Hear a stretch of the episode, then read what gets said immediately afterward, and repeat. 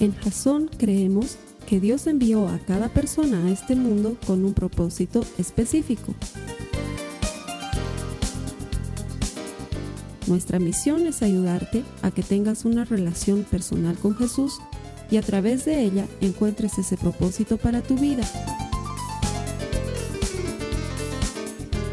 Queremos ayudarte a alcanzar ese propósito. Es nuestra oración que este podcast te ayude a tener visión, a tener jazón.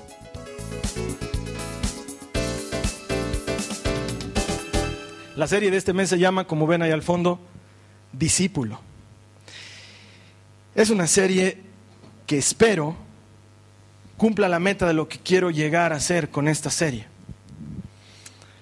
Y para que me entiendas bien, vamos a entrarnos directo al tema de hoy, directo al, al tema que nos concierne hoy. El título de este mensaje se llama No se permiten cristianos para los que les gusta tomar notas. No se permiten cristianos. Y alguien me diría, es estar loco, Carlos Alberto. Sí, no se permiten cristianos. ¿Por qué? ¿Qué es lo primero que viene a tu cabeza? ¿Alguna vez han jugado ese juego como, más o menos como ping pong? Que a la pregunta, a la respuesta, lo primero que se te viene a tu cabeza. ¿Sí? Una ciudad, Nueva York, digamos, ¿no? Comida, queso, digamos, ¿no? ¿Alguna vez han jugado ese juego? ¿Sí? ¿Nunca? ¿Nunca les han desafiado su mente? ¿Nunca han hecho un test vocacional? ¿Sí? En los test vocacionales el psicólogo está ahí y te dice, te voy a hacer unas preguntas de estilo ping pong, lo primero que te venga a la cabeza, ¿no? Cuchillo, muerte. Auto, muerte. Avión, muerte, Dios, ¿no? ¿Sabes qué? Tienes un problema, Dios. ¿Qué es lo primero que se te viene a la cabeza cuando te digo perro? Los, los dualistas, ¿no? Gatos, lo primero. Los otros, sí, miedo, muerde. Otros, ay, qué tierno, tan bonito perrito, ¿no? Miles de cosas pasan en la cabeza cuando te digo perro, ¿no? Si te digo fútbol, algunas mujeres dicen, ah, ¿no? Los hombres dicen Bolívar, digas, ¿no? No tan hombres stronger, digan, no, no es cierto, estoy jugando, estoy jugando, estoy jugando, ¿ya? No, es, es una broma muy, muy estúpida, ¿sí? ¿Y qué pasa si te digo cristiano? ¿Qué se te viene en tu cabeza? Cristiano. Las respuestas son diversas. Entre la iglesia sí se nos vienen cosas muy bonitas a la cabeza, pero afuera cuando la gente le dice cristiano, ah, esos que gritan, esos que piden plata, esos que tocan mi puerta los fines de semana, esos que hacen bulla en la calle, esos que gracias a nuestro presidente ya no pueden hacer bulla en la calle. O sea, hay miles de respuestas sobre la palabra cristiano. Así que el tema de llamarse cristiano ya de por sí es conflictivo. De hecho, estoy seguro que no muy abiertamente muchos de nosotros cometemos el error de no muy abiertamente vivir como cristianos, pero no decimos que somos cristianos. Voy a la iglesia. Suena menos comprometido, ¿no? Sí, voy a una iglesia. O sea, eres cristiano, voy a una iglesia. Lo dejaremos ahí. Porque el término parece que agarrara mucho más compromiso, pero en algunos lados es peyorativo, en otros lados es muy lindo. Sin embargo, Jesús nunca dijo que nos íbamos a llamar cristianos o llamó a sus seguidores cristianos. Él los llamaba discípulos. Él decía claramente, el que quiera ser mi discípulo, y ponía unas condiciones. Los reconocerán como mis discípulos cuando se amen. Nunca dijo los reconocerán como cristianos. De hecho, el término no lo inventó Jesús, lo inventaron unos paganos en Antioquía cuando por primera vez se llamó cristianos a los cristianos y se los llamó cristianos en tono de burla. Porque cristiano significa Cristo chiquitito, ¿sí? Los que quieren ser como Cristo. Fue despectivo el nombre que les pusieron a los primeros cristianos. Sin embargo, Jesús no los llamó así, los llamaba discípulos. Y durante este mes vamos a tratar de imbuirnos tanto de lo que significa ser discípulo que mi anhelo es que el polvo de tu maestro te salpique en tu cara. Cuando un rabí estaba caminando en la antigua Judea por esas calles, sus discípulos iban tras de él y los verdaderos discípulos iban tan cerca que el polvo de su maestro les salpicaba en su cara al caminar. Iban cubiertos del polvo de su maestro. Mi anhelo es que los que descubran que tienen un llamado a ser discípulos de Jesús, sientan cómo el Maestro les cubre con su polvo mientras él camina. Porque ser discípulo es un tema algo más comprometido, es algo más dedicado. Si yo te pregunto, ¿eres cristiano? Probablemente todos aquí me respondan sí. Pero si te pregunto, ¿eres discípulo? Tal vez no todos me respondan sí. Y la razón de ser de Jasón es ayudarte a ti a tener un encuentro personal con Jesús, de manera que desarrolles una relación con Él. Eso solamente lo hacen los discípulos. Discípulos. Yo no quiero formar cristianos. Y no tengo nada en contra de la palabra. Y cuando alguien me pregunta, ¿eres cristiano? Claro, lo soy. No tengo nada en contra del nombre. ¿Sí? Pero me encantaría que piensen de mí como un discípulo. Como un seguidor de Jesucristo. Alguien que quiere ser como Él. Y en la palabra discípulo vamos a encontrar que hay más compromiso porque demanda más. Es mucho más que asistir a la iglesia. Uy, hermano, estoy volviendo después de ocho domingos y lo primero con que me sales es que aunque demanda más. Pero demanda más. No puedo decirte que no. Tengo que enseñarte lo que dice la Biblia. El día que comenzamos Jasón me juré a mí mismo y delante de Dios que lo único que iba a hacer aquí adelante es enseñar la Biblia, ni más ni menos. Y la Biblia llama a ser discípulos. Y en Jasón queremos hacer discípulos, seguidores de Cristo, fieles hasta la muerte. Acompáñenme en sus Biblias a Lucas 14 y vamos a leer del verso 25 al 28. Lucas 14, por favor. Todos los que tienen Biblias.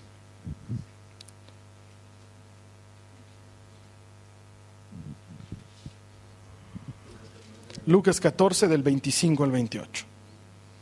De hecho, en algunas versiones ya van a ver que el título ahí lo declara todo. Dice el precio del discipulado en la nueva versión internacional. Y comienza el verso 25 y dice, grandes multitudes seguían a Jesús. Él dándose vuelta les dijo, si alguno viene a mí y no sacrifica el amor a su padre y a su madre, a su esposa y a sus hijos, a sus hermanos, a sus hermanas y aún a su propia vida, no puede ser mi discípulo. Supongamos que alguno de ustedes quiere construir una torre. ¿Acaso no se sienta primero a calcular el costo para ver si tiene suficiente dinero para terminarla? Vamos a leerla en otra versión para ilustrarlo más. No sé qué Biblia tengas tú, yo te voy a leer ahora la Biblia de las Américas. Dice, grandes multitudes le acompañaban y él volviéndose les dijo, si alguno viene a mí y no aborrece a su padre y a su madre, a su mujer, a sus hijos, a sus hermanos y a sus hermanas, y aún hasta su propia vida, no puede ser mi discípulo. El que no carga su cruz y viene en pos de mí, no puede ser discípulo. Verso 28. Calcula cuánto cuesta en castellano que tú y yo podamos entender. Calcula lo que cuesta. Y es que muchos no calculamos lo que cuesta. Si quieres seguirme, eso te hace discípulo, seguir a Jesús. Pero para eso dice que es grave. Tienes que aborrecer a tu padre, a tu madre, a tus hijos, a tu esposa, a tu propia vida. ¿Qué le pasa a Jesús? Esto entra dentro de ese capítulo de nuestras vidas del Jesús raro que no quiero entender ni conocer porque me manda a hacer cosas muy extrañas como aborrecer a los míos. Pero lo que Él está diciendo es que, y préstenme atención, tu amor por Él comparado con el amor por cualquier otra cosa debería ser como aborrecimiento. ¿Sí? Tanto es tu amor por Él que el otro amor ya parece odio. Eso es lo que está diciendo Jesús. ¿Sí? No te está diciendo anda a odiarlos, tiras la puerta de tu casa y ven a la iglesia. No te está diciendo eso. Muchos lo malinterpretan así. Hermano, me he peleado hoy día con mi marido por venir a la iglesia. Aleluya. ¿Qué crees que te voy a felicitar? Nunca te voy a felicitar por eso. Pero es que la Biblia dice que odie a mí. Comparado con el amor que sientes por Jesús, el otro amor debería ser odio. Así de grande debería ser tu amor por mí, dice Jesús. Si quieres ser mi discípulo, porque simpatizantes, dice que muchos le seguían, había una multitud que le seguía y él le dijo a la multitud, no todos pueden ser mis discípulos, sino aquellos que realmente me amen. Número uno, que me amen, que estén dispuestos a cargar su cruz cada día. Y alguna vez ya me han escuchado enseñar sobre esto y siempre lo voy a enseñar Cargar tu cruz no es cargar con tu enfermedad, no es cargar con tu jefe, no es cargar con tu marido, con tu esposa, no es cargar con tu país y dices, ah, me tocó la cruz de ser boliviano. No te tocó ninguna cruz de ese tipo, eso no es una cruz. La cruz de la que habla Jesús es negarte a ti mismo por una causa mejor. Es que estás en tu casa muerto de frío o de dolor de cabeza o de lo que sea, pero Jesús es más importante, entonces te niegas a ti mismo y vienes a buscar a Jesús. Es que tus amigos te empiezan a hacer a un lado porque se han enterado que eres cristiano y tú entiendes que hay algo más grande que tus amigos y no vas a tener temor de perderlos porque comparado con el amor que sientes por Jesús, el amor por ellos sabe a odio. Y buscas a Jesús. Y cargas tu cruz. Te niegas a ti mismo que quisieras estar con ellos, pero vas con el que más quieres estar. No sé si me están entendiendo. Sí. Hay más entrega. Es mucho más que ser cristiano. Por eso el mensaje se llama No se permiten cristianos. Porque yo no quiero gente que se conforme con ser cristiano. Yo quiero discípulos de Cristo. Gente que vaya hasta el final por Él. Ahora, esto es fácil de imitar desde Jesús. Demanda sacrificios desde nosotros, pero es fácil de imitar de Jesús. La palabra griega que define al discípulo se pronuncia maceites. ¿Pueden decir eso? Maceites. ¿Pueden decir? Maceites, eso es griego. ¿Sí? Maceites, eso es discípulo. En hebreo es talmid, es mucho más fácil. Talmid, discípulo, significa seguidor, perseguidor, aquel que busca ser como el que está adelante. Ese es un discípulo. Y los discípulos de Jesús, para los que les gustan tomar notas, hacían tres cosas. Tres cosas que hacía Jesús primero. La, primera, la número uno, tocan a los leprosos. Los discípulos de Jesús no tienen pena, problema en tocar a los leprosos. ¿Sí? Acompáñenme en sus Biblias a Marcos 1.40 y vamos a entender qué es esto. Marcos 1.40. ¿Están aquí? Marcos 1:40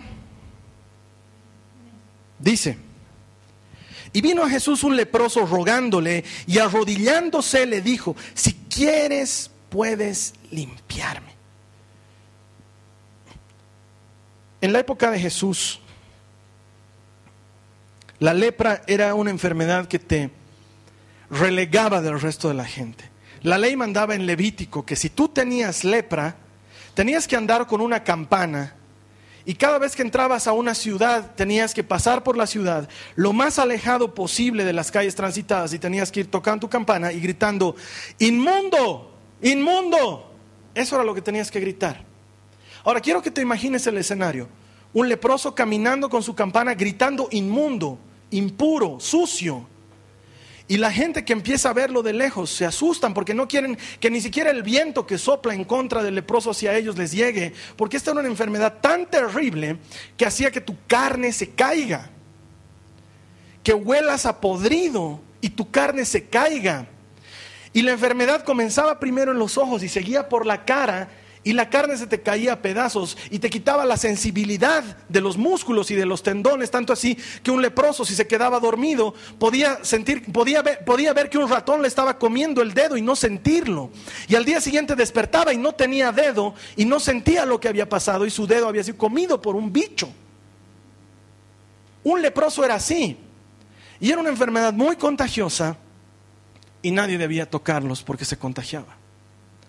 Y la gente tenía miedo de acercarse a un leproso, porque hasta era asqueroso hacerlo. Y entonces uno de estos se acercó a Jesús y rogándole y arrodillándose le dijo, si quieres puedes limpiarme. Si quieres puedes limpiarme. Y me encanta lo que dice a continuación. No sé cómo lo describe en tu Biblia, pero aquí dice, movido a compasión. Extendiendo Jesús la mano, lo toca y le dice, quiero, sé limpio. movido a compasión. Tuve que irme al griego otra vez para entender qué estaba pasando. Es una palabra muy difícil de pronunciar. Splagnizomae. No nos va a hacer mucho saber griego. Splagnizomae. Pero quiero que entiendas qué significa esta compasión. Splagnizomae. Significa se le remueven hasta los intestinos por el profundo dolor que siente de la otra persona. Esa es la compasión que sintió Jesús. El leproso se le acercó y en lugar de que se le muevan los intestinos de asco, se le mueven hasta sus entrañas porque entiende la humillación que significa vivir como leproso. Y cuando este hombre le dice, si tú quisieras me sanarías, Jesús lo toca y le dice, quiero, sé sano sé limpio. Y los discípulos de Jesús no tienen miedo de tocar leprosos. No tienen miedo de tocar leprosos. Y siempre hay de esos. No precisamente el hermano al que se le está cayendo las carnes, pero el hermano al que cada semana lo vemos llorar y todos están cansados de que llore. Todos están cansados de que viva quejándose. Pero el verdadero discípulo de Jesús no tiene miedo y va y lo toca y siente que sus intestinos se mueven por dentro de compasión por esa persona.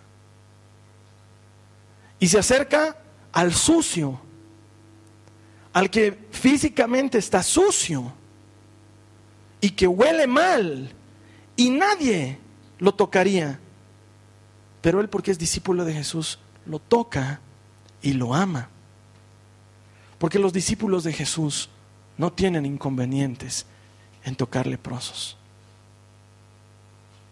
visitar enfermos, ese que está olvidado en una cárcel, ese hermano que hace dos o tres meses ya no viene aquí y nadie lo llama. Y todos esperan que el pastor, que es discípulo, él lo llame. Pero si tú quieres ser discípulo, tú deberías hacerlo. Y a veces viene un hermano y me dice, no hay de esos hermanos raros en mi compartimiento bíblico, no hay. Probablemente porque tú seas el raro. Siempre hay uno de esos que nadie quiere. Siempre hay uno de esos que los demás están evitando, menos un discípulo. Un discípulo lo ama.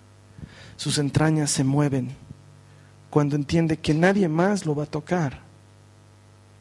Nadie más le va a decir bienvenido. Nadie más le va a felicitar en su cumpleaños. Ay, es que es bien chinchoso, no nos cae. Y ese hermano anda por ahí con su campana, diciendo inmundo, porque a lo mejor su carácter lo hace inmundo, su manera de ser o su condición física o económica lo hace inmundo. Y un discípulo no tiene pena de tocar a un leproso. Y Jesús es así. Quiero que te imagines este cuadro. El leproso a los pies de Jesús. Y Jesús no hace así a un lado de susto, espanto. Yo imagino que se pone al nivel del leproso, lo toca y le dice, quiero, sé limpio. Y todos me van a decir, ay, es que Jesús, obviamente, Jesús no se iba a enfermar de lepra, ¿no ve? ¿Y por qué irías a enfermarte tú? ¿por qué irías a hacerlo tú? Un verdadero discípulo entra en acción. No se quede en las palabras, en lo lindo de ser cristiano, porque es lindo ser cristiano. Cantamos cosas lindas, vivimos una vida animada, a diferencia del mundo que tiene que confiar en el horóscopo y que encima le aumentan ahora un ofiuco y ahora están en problemas, no sé si soy cáncer, no sé si soy sagitario, están en problemas. Los cristianos tenemos una Biblia que nunca cambia, que sigue diciendo para todas las eternidades, todo lo puedo en Cristo que me fortalece, que sigue diciendo para todo el que cree, soy más que vencedor por medio de aquel que me ha amado, que sigue diciendo para todo aquel que la lee, sé los pensamientos que tengo para ti, de bien y no de mal. Sigue diciendo eso para todos. Y es lindo ser cristiano, pero el cristiano se queda un paso atrás cuando el discípulo toca al leproso. cuando le importa el otro hermano. Eso es ser seguidor de Cristo. Y los discípulos hacen una segunda cosa. Los discípulos son amigos de los pecadores. Y ahí yo sé que el esposo va a estar codeando a su esposa. ¿Ves? Ahí está. El pastor dice que puedo seguir saliendo los viernes. ¿Ves? O el hijo a su mamá. Está. ¿Por qué no te caen mis amigos? El Carlos Alberto ha dicho que puedo ser amigo de los pecadores. El seguidor de Jesús, el discípulo, es amigo de pecadores. Lo es. Mateo 9:10. Acompáñeme, por favor. Mateo 9:10. Mateo 9:10, Génesis, Éxodo, Levítico, Mateo 9:10. Y sucedió que estando Jesús sentado a la mesa en la casa, he aquí muchos recaudadores de impuestos y, ¿qué dice? Pecadores, gente de mala vida, gente de pecado, llegaron y se sentaron a la mesa con Jesús y con quiénes? ¿Con quiénes más? Los discípulos se sientan y comen con pecadores. ¿Qué quiere decir esto? Es verdad, los maridos que le están codeando a su esposa y le dicen, puedo hacer bienes de soltero porque estoy andando con pecadores, están hablando verdad a medias. Pueden salir con los pecadores, claro que pueden, para traerlos a la mesa con Jesús. Si estás saliendo con pecadores para no traerlos a la mesa, te estás tomando el pelo a ti y a nosotros, ¿no ve? Jesús andaba con los pecadores porque sigue hablando y dice, y cuando vieron esto los fariseos dijeron a los discípulos, ¿por qué come su maestro con los recaudadores de impuestos y pecadores? Y al oír Jesús esto dijo, los que están sanos no tienen necesidad de médicos, sino los que están enfermos. Y yo me pregunto, ¿delante de quién vamos a hacer luz? ¿Y delante de quién vamos a brillar? Yo nunca, no quiero, lo digo públicamente, que Jasón se vuelva un club de cristianos. Todos hacemos juntos nuestras cosas. Vamos al Megacenter juntos. Hacemos fila juntos en Burger King. Comemos juntos nuestras papas en vaso. Nos vamos juntos a la fila del cine y entramos a ver Poema de Salvación, juntos. Salimos de Poema de Salvación Señor, te damos gracias por el cine de hoy y nos vamos a nuestras casas. Hasta mañana que tenemos parrillada en la casa del hermano, toditos juntos. Donde vamos a jugar Monopoly versión cristiana. Ah, yo me gané Jericó, te la vendo por cinco denarios. He construido un aposento alto, me tienes que pagar 20 denarios y no hay lugar para ti en la posada. Y luego nos vamos y vivimos nuestra vida de Playmobiles cristianos. Todos nosotros entre nosotros. No quiero. Porque eso es lo que el mundo ve afuera y dice, ah, cristianos. Y no hay quien brille para ellos. Y cuando viene el pecador, el que en tu concepto sea pecador, porque no quiero yo definir el concepto de pecador desde mi perspectiva. La Biblia dice publicanos, prostitutas, pero puede haber gente que no sea eso y que sea mucho más pecadora. No sé, ¿qué entra en tu cabeza? A lo mejor el que está tatuado desde su cabeza hasta sus pies, miles de aretes, el comerciante de drogas. No sé cuál sea tu idea de pecador, pero alguien tiene que hacer brillar la luz del mundo sobre ese compañero de trabajo que desde el lunes hasta el viernes está farreando para farrear el fin de semana. Y para los que me están escuchando en otros lugares del mundo, farrear significa tomar bebidas alcohólicas en exceso. Y te da pena, ¿no ve? Tu amigo del escritor de tu lado huele alcohol.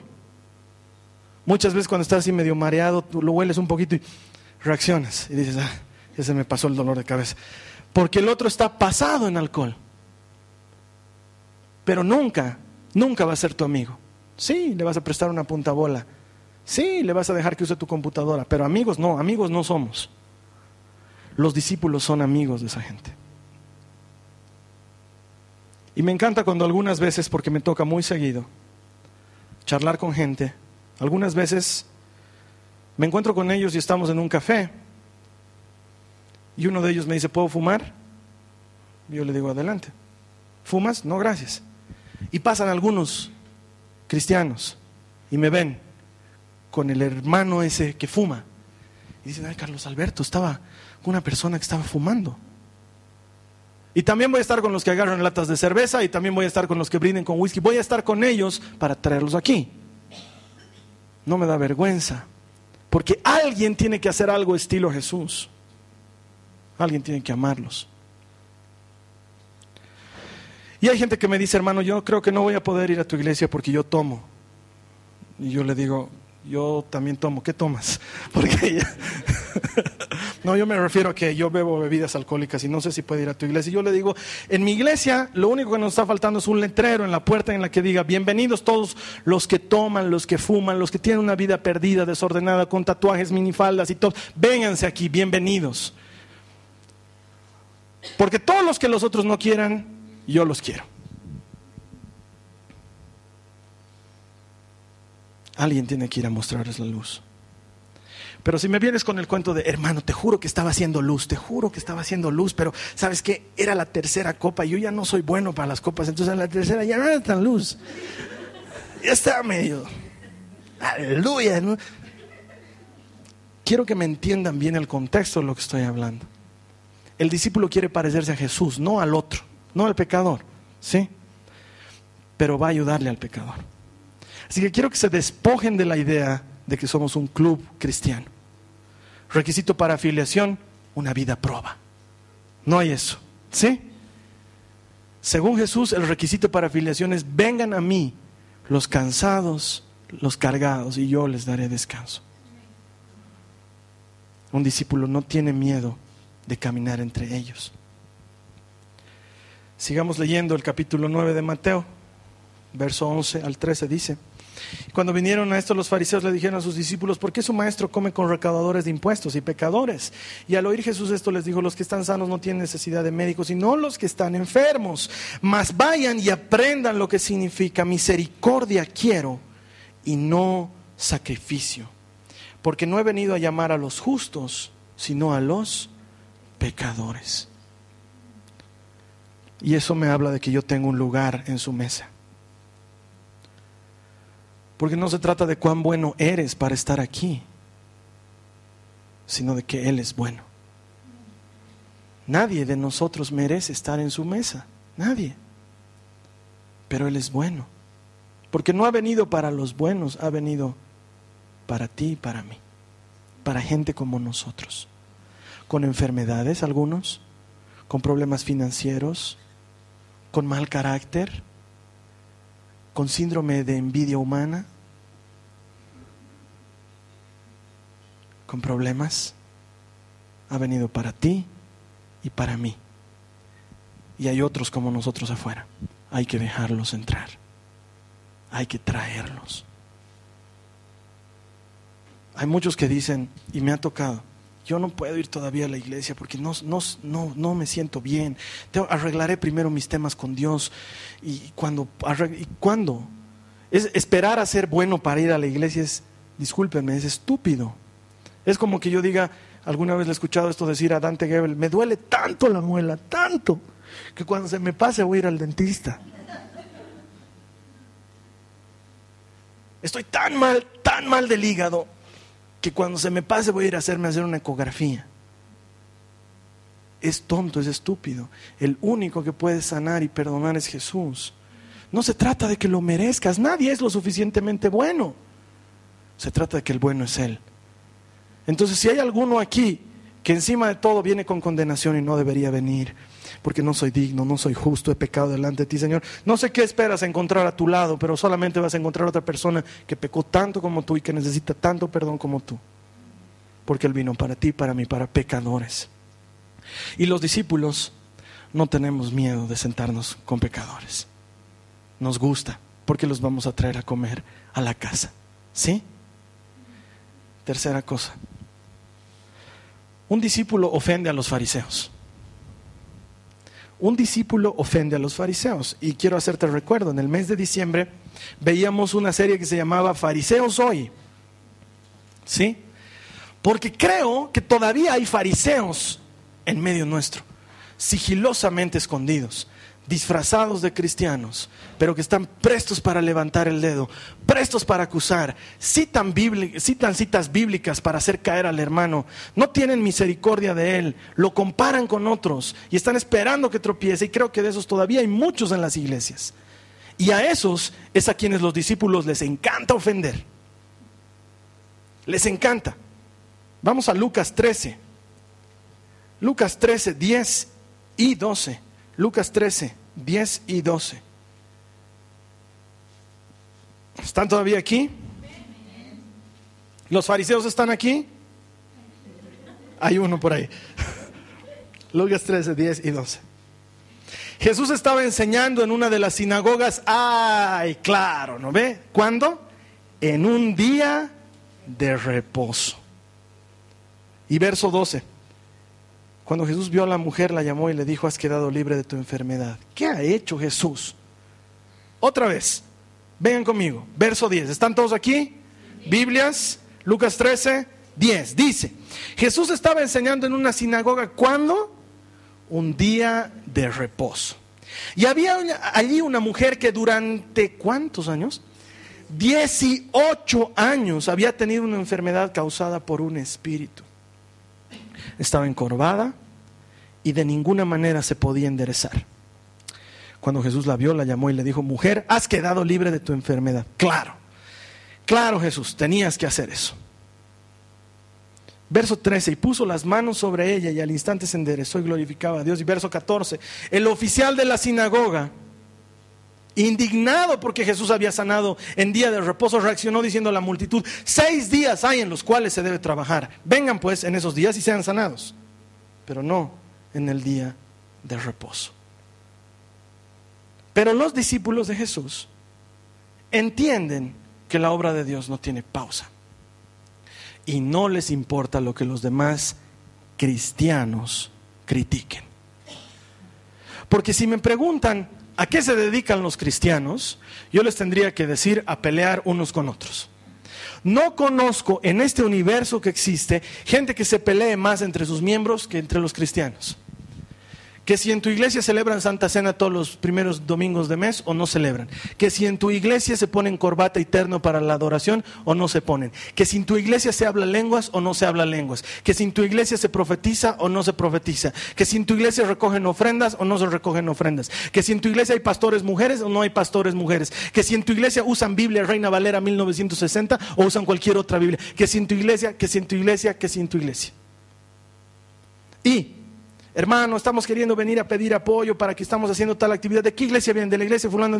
Ah, ¿dónde está el pastor tantos? No, no les voy a ayudar. ¿Pero por qué no? Yo sé bien lo que enseña ese pastor. Y eso pasa aquí en La Paz, pasa en Bolivia, pasa en todas partes del mundo. Cristianos sacándose la cabeza entre cristianos, criticándose unos a otros. Es normal. A mí ya me han criticado por haber puesto refrescos y agua y, café y todo, porque la iglesia no debería ser un cine. Pero me encanta porque los discípulos hacemos que los fariseos levanten el dedo. Porque yo no quiero que nadie se muera de sed. Prefiero que tomen algo antes de que estén ahí con su boca como teja. ¿Están aquí, hermanos? Amén. No quiero. Un verdadero discípulo no tiene problema en que el fariseo levante el dedo. Un verdadero discípulo hace lo que hace su maestro. Y si es loco a lo mejor para muchas otras iglesias que el pastor esté predicando con manos remangadas, camisa fuera de su pantalón, jean. No importa. No importa que a otros les escandalice mientras estemos enseñando el Evangelio. No importa que otros les escandalice que andemos con pecadores, porque los vamos a traer al Evangelio. Y puede ser que se sientan indignados por las cosas que hacemos. Muchas de las cosas que hacemos, unos 30, 40 años atrás, eran lo más blasfemo, tener una batería dentro de una iglesia. Padre nuestro que estás en el cielo. ¿Cómo hacen eso? Esa música es del diablo. Entonces que el diablo se la lleve. Pero nosotros agarramos los instrumentos y bendecimos a Dios. Y le subimos el volumen. Algunos pueden no gustarles. Pero estamos adorando a Dios. No estamos haciendo nada que sea antibíblico. Jesús estaba sanando a un enfermo. Nada que sea antibíblico. Hay seis días, dice el fariseo. Y Jesús dice, los siete días son del Señor. Los siete días son para hacer su obra. Y la mayor parte de las sanidades que registra el Nuevo Testamento fueron en día sábado. Como que los enfermos esperaban el sábado para salir a ser sanados, o como que Jesús estaba queriendo enseñarnos que el sábado fue hecho para el hombre y no el hombre para el sábado. Un verdadero discípulo no tiene miedo de enseñar la palabra de Dios, aunque el fariseo levante la mano. Y por eso hacemos muchas cosas locas en Jasón. Y vamos a seguirlas haciendo. Cuando escuchen de qué se va a tratar nuestro compartimiento bíblico, van a decir, estos hermanos están locos. Qué bien, porque estamos locos, de veras. Locos por enseñar la Biblia como tiene que ser, locos por presentar a Cristo a la gente, locos por sacar a Cristo de la materia de religión y ponerlo en la materia vida. Estamos locos por eso. En Jasón estamos locos hacemos cosas locas y de aquí a un tiempo vamos a hacer cosas más locas todavía. Los que pensaban que Internet estaba loquísimo lo que estábamos haciendo, lo que viene este año es más loco todavía. Va a poder haber un hermano que esté en Camboya y va a poder hacer clic y nos va a ver alabando y predicando a Dios en Camboya. Y loquísimo, y alguien me va a decir, ay hermano, y es lo mismo ir a la iglesia por internet que venir en vivo. No me importa si es lo mismo, lo que me importa es que ese hermano no hay quien le predique y nosotros le podemos predicar. Y vamos a seguir haciendo cosas locas. Y nunca en la vida Dios lo impida, me caiga un rayo y me muera, me vuelva parapléjico, me salga una joroba, mis manos entumezcan. Nunca en la vida, jamás yo utilizaría el púlpito para justificar algo que hacemos aquí. Muérame antes primero. Enseño lo que dice la palabra de Dios. Y cuando tú estás siendo cristiano, seguidor de Cristo, vas a encontrar resistencia. Y si no le encuentras resistencia, probablemente no estás siendo seguidor de Cristo. Y en la semana hablaba con un hermano y me decía, ¿cómo puedo hacer que esto sea más en serio? Y yo le decía, bautízate. ¿Quieres hacerlo en serio? Bautízate. Porque el bautismo es un testimonio público de algo que pasó en privado en tu corazón te enamoraste tanto de Cristo y decidiste que comparado con el amor que tienes por las otras personas, tu amor por Él es mucho más grande. Y quieres que todo el mundo lo sepa. Entonces, para que todo el mundo lo sepa, tú dices, estoy entrando al agua para morir, porque el que va a salir del agua es un hombre nuevo. Y yo como testigo, te meto al agua y te dejo que pagues tus pecados allá adentro. Estoy bromeando, ¿sí? ya Jesús pagó por tus pecados. ¿sí? Si yo te dejo un rato allá adentro es algo personal. ¿Ok? y el hombre o la mujer que sale es nueva criatura. Las cosas viejas pasaron, todas son hechas nuevas. Hazte discípulo. No te conformes con ser cristiano. No es malo. Yo también me hago llamar cristiano. Pero me encantaría que me reconozcan como discípulo. Y si mi maestro camina rápido, el rabí está yendo a toda velocidad, voy a ir a toda velocidad con él porque quiero sentir las piedritas en mi cara, el polvo de sus sandalias.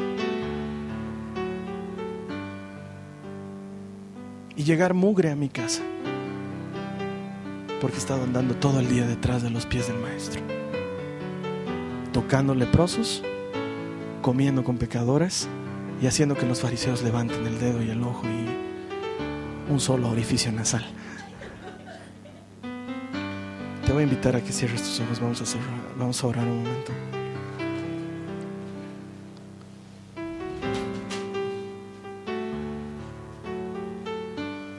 Señor, tu palabra nos enseña que muchos son los llamados y pocos los escogidos. Siempre he querido entender bien este pasaje.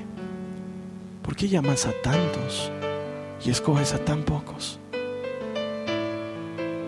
Y creo que tiene que ver con que yo me hago escoger por ti. Porque así como dijiste en Lucas, nadie de ustedes se sienta a construir una torre sin antes calcular si tiene lo suficiente para construirla. Yo debería, y tú hermano deberías, ahora mientras estamos orando, calcular el costo de ser discípulo. Sí hay un precio que pagar. Hay un precio que pagar. Te anticipo. Otros te perseguirán. No les va a gustar que seas seguidor de Jesús. Tus amigos, muchos de ellos te abandonarán por ser seguidor de Jesús. En tu casa mucha gente se molestará porque sigues a Jesús. Muchos se burlarán porque sigues a Jesús. Y tendrás que decirle no a muchas cosas por Jesús. Muchas veces coincidirán con Él. Actividades, compromisos, coincidirán con Él. Hay un precio para ser discípulo. Y por eso muchos son los llamados y pocos los escogidos. Pero un puñado de doce fue capaz de cambiar el mundo y Señor, yo sé que puedo cambiar mi entorno. Estoy decidido a seguirte hasta las últimas consecuencias. Aunque esto me cueste mi propia vida, te seguiré, Señor. Intentando cada día con todas las fuerzas de mi corazón, de mi alma y de mi cuerpo, que las personas que se cruzan en mi camino desarrollen una relación personal contigo y se transformen en seguidores tuyos, como yo te sigo. Y mi único premio será haber llegado al final de la meta sabiendo que lo que me mandaste hacer lo hice. No me interesa nada más, Señor.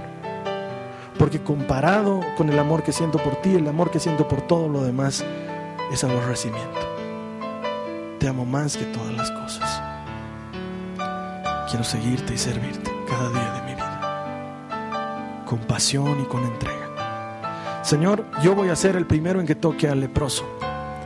Ese que dé la bienvenida al que nadie más le da la bienvenida. Ese que acoja al que nadie más acoge. Ese que abrace al que nadie más abrace. Señor, me voy a sentar en la mesa de los pecadores porque yo también estuve sentado en esa mesa un día y alguien me trajo a comer aquí y quiero traerlo a comer a tu casa, a tu mesa.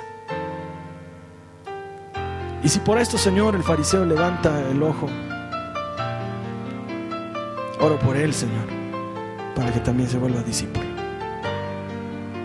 Ábrenos la mente. Gracias, Señor Jesús. Ayúdanos a cumplir ese propósito en grande. Y que en Jasón no demos brazo a torcer hasta que hayamos ayudado a la gente a desarrollar una relación personal contigo. Gracias, Señor Jesús.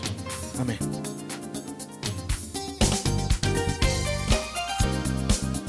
Esta ha sido una producción de Jasón Cristianos con Propósito.